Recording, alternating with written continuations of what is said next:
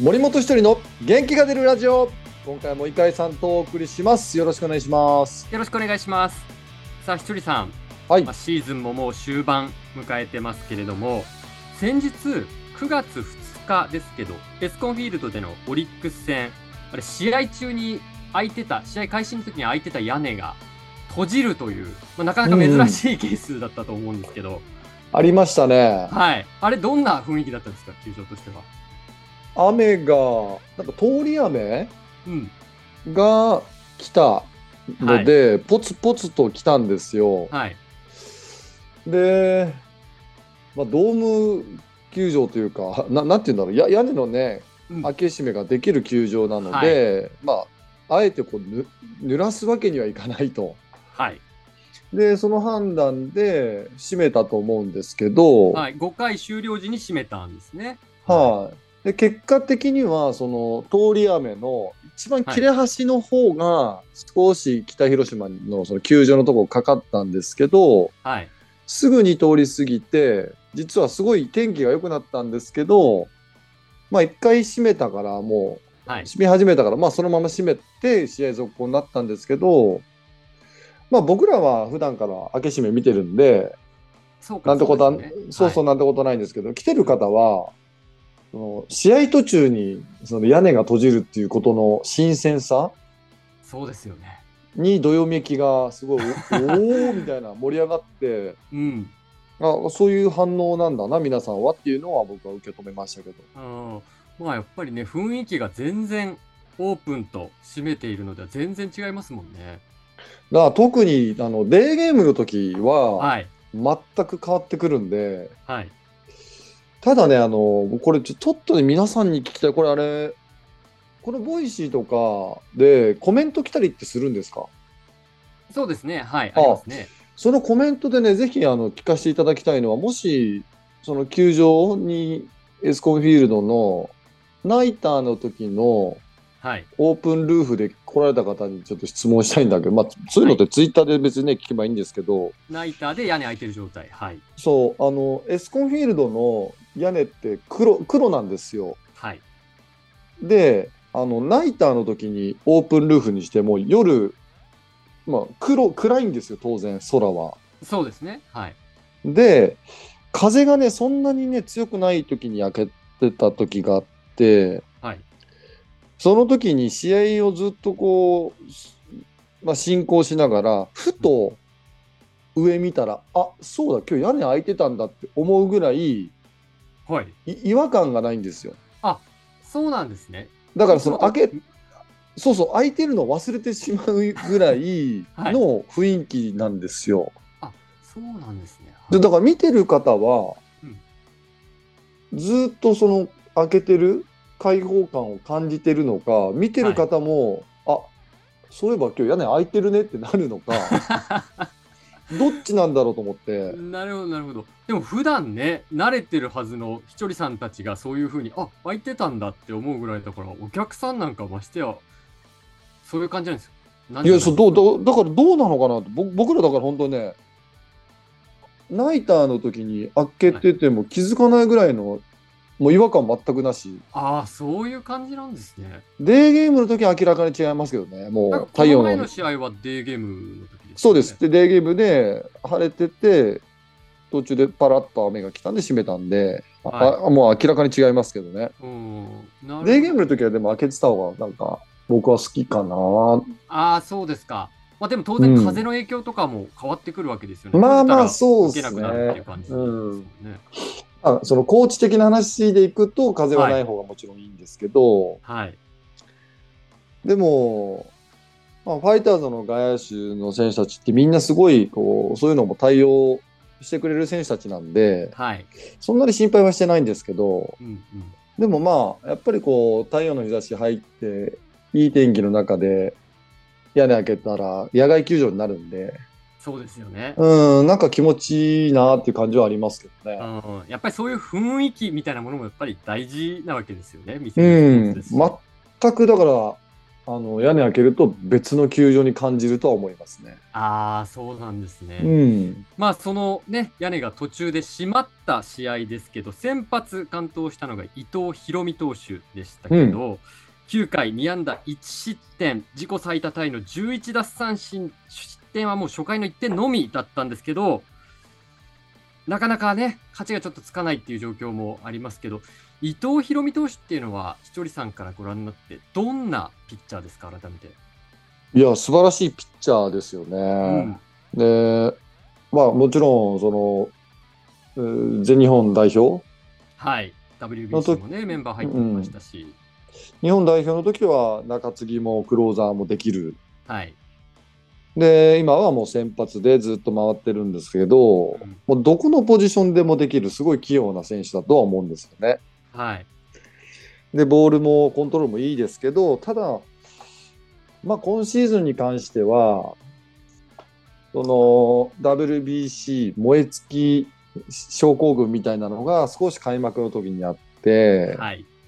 まあ、モチベーションのバランスが非常にこう難しそうだなっていうふうには見てましたけどあ、やっぱりそういうふうにちょっと感じる部分もあったんですか。うんなんかいつもの、まあ、僕が知ってる伊藤博美君のこう投げてる姿とは少し離れかけ離れてるようなうん、いやあんまりこう、良くないなとは思って見てはいたんですけど、はい。どうですかね、夏前ぐらい、はい。最初、開幕から何何試合かやられて、自分の中でもこれじゃいかんっていう感じでど、なんかスイッチ入った感じはあると思うんですよねう。ん、やっぱりでも普段のシーズンとそのコンディション調整の面でも多分いろいろ難しさがあったのかなと思うんですけどキャンプも途中で抜けて WBC って試合もリリーフとかで投げていつもと全然違うリズムできたわけですもんね。うん、まあやっぱり、それだけかけるものがあったんで、えーまあそこのね、あのただならぬこう思いでいきましたから、まあ、そうなってしまうのはしょうがないんですけど、はいまあ、こればっかりでもまあ切り替えていかなきゃいけないということではい、出だしはね少しつもつまずきましたけど今はもう本来の姿ですからうんもうこの間もねその、え2日でしたっけオープンそうルーですフのね時に、はいまあ、山本由伸投手とねエース同士の投げ合いでしたけど、はいまあ、1-0で負けてはしまいましたが、まあ、素晴らしい内容でしたよね。そうですね、フォアボールも与えず、2試合連続でフォアボールを与えなかったっていう内容で、うん新庄監督自身も、まあ、山本由伸投手よりも内容では上回っていたんじゃないかみたいなこともね、コメントされてましたけど、ひとりさん、ちなみに伊藤選手って、ひとりさんから見たらどんなキャラクターの選手なんですか、人見知りを公言されてますけど、 ああ、人見知りっぽいよね。 そうなんですか、やっでね、先発ピッチャーってずっとチームに帯同してるわけじゃないんで、ぱはい、例えば僕らが遠征行ってる時にエスコンで残留練習してたり、そうか、そうか、はい、そうそう、で、まあ、一緒に帯同してても、ピッチャーと野手って練習の場所も違うし、はい、なかなか喋る機会ないんですけど、久々に会った時に、お、ヒロミなんて言って、はい、元気してるかって言って話したら、あ、元気ですよっていう感じで、うん、なんかコミュニケーションはと、僕自身は取ろうとしてますけどね。あひとりさんは取ろうとしてるけど、そうそそう、あこのか、らじゃれてくる感じはないですか。 まあ、それはやっぱ気使うんじゃないですか。そうです担当外ですし。はいでもね、伊藤君は、あの、大学の時にはい。日本代表に入って、その試合に行く時にね、ちょうどね、あの、新千歳空港で、あったんですけど、僕あー本当にすまそうです申し訳なくてね、知らなかったんだけど、はい。あの伊藤ですって言って僕あの周さんずっと見てましたみたいなことを挨拶してくれてあ、そうなんですね。 「おうじゃあ頑張るよ」なんて言ってたらファイターズ入ってきてまあ、チームメイトですもんね、今はね。そうそう、まあ、頼りになる、ね、ピッチャーですようちの。ああ、そうなんですね。でも僕も一度トークショーでご一緒したことがあったんですけど、はいはい子供の頃のエピソードで、あの、まあ割と走らされるチームだった。で、うんうん走るのはあんまり好きじゃなかったけど、まあこれ意味ないと思ったんで、もうぶっちぎりで練習で1位になった上で監督に、えー監督これ意味ないからやめた方がいいと思いますみたいな、やっぱり強気な面も結構ね、見せて る、これまでも見せるタイプなのかなと思ったんですけど、そんなすごい な。そんな選手いたら困るな。意味ないですって意味あると思ってやらしてるのにね。 そうですよね。でも結果を示して辞めさせるっていうことを言ってましたけど。うんいやすごいねそんななんか自分を持ってるってやっぱ素晴らしいですよね。まあ、やっぱりそういう部分、当然プロの選手ですから、そういう部う分ん、必要、大事になってくるわけですかね。プロ向きなんでしょうねだからね性格が。ああ、そうなんですね。うん、あの、それこそオリンピックでもね、お色人のことでいろいろと、あのー相手側から言われたりっていうこともありましたけど、それに対しても SNS で自分の意見はっきり述べたりとか、うんうんなんか非常に意志の強さみたいなものを感じる選手かなというふうに。うん、いや思いますあのなんかインコース突っ込んでほしいとかはい。でも、まあ、長打嫌だし当てても嫌だしっていうところでね平気でこうインコースを思い切って投げてくれるピッチャーなんで、その辺はやっぱ気が強いなと思いますよね。ああ、そうですか。うんそれはひとりさんの目から見てもそう感じる。わかりますわかります。あのーまあ例えばですけど前の打席で当ててしまったバッターに2打席目じゃあインコースってなかなかやっぱ行きづらいんですよ。はい。それでももう思い切って投げてくれるんで、ああやっぱメンタル強いなって思いますよね。チームのまあそれはチームのためにもやってると思うんですけど、はい。うん、そうなんですね。そう強気だなと思う。伊藤選手、やっぱりエースのね、一人だと思いますけど、うん。チームにとっては本当に欠かせないピースなわけですもんね。そうですねだからまあ僕はあのこれね解説者の時も言ったんですけどまだはねい僕はエースと呼ぶにはもう少しこうねあの物足りないところがあると思うんですよ。あそうですか。そうあの去年かな10勝してもこうはい10敗してしまうと、うんまあこれね勝ち負けっていうのは当然この間のねその今日話した試合でも1-0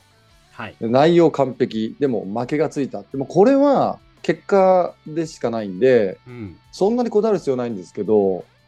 まあ、去年とかはもうそのポイントポイントで、えーだ絶対に抑えなきゃいけないポイントってあるんです試合の中ではい。そこでふーっすっとこうなんなんかねこううーんまあこれ勝負感的な話になってくると思うんですけど、はい。こうギアを上げなきゃいけないところで上げなくてポンと打たれてフォアボール出してそのままそれが点数つながるで負けがつくみたいな負け方だったんですよはい。でその辺を抑えていくようにならないと、やっぱその勝てる試合も勝てないみたいなところで、ちょっと、まあ、厳しく言ったことがあって、あそうですか。うん、で今シーズン見てたら、まうあ、そのさっきもね、話しましたけど、まあ、WBC の疲れでちょっと出遅れましたけどうん、最近の姿をね、本当にこうね、あ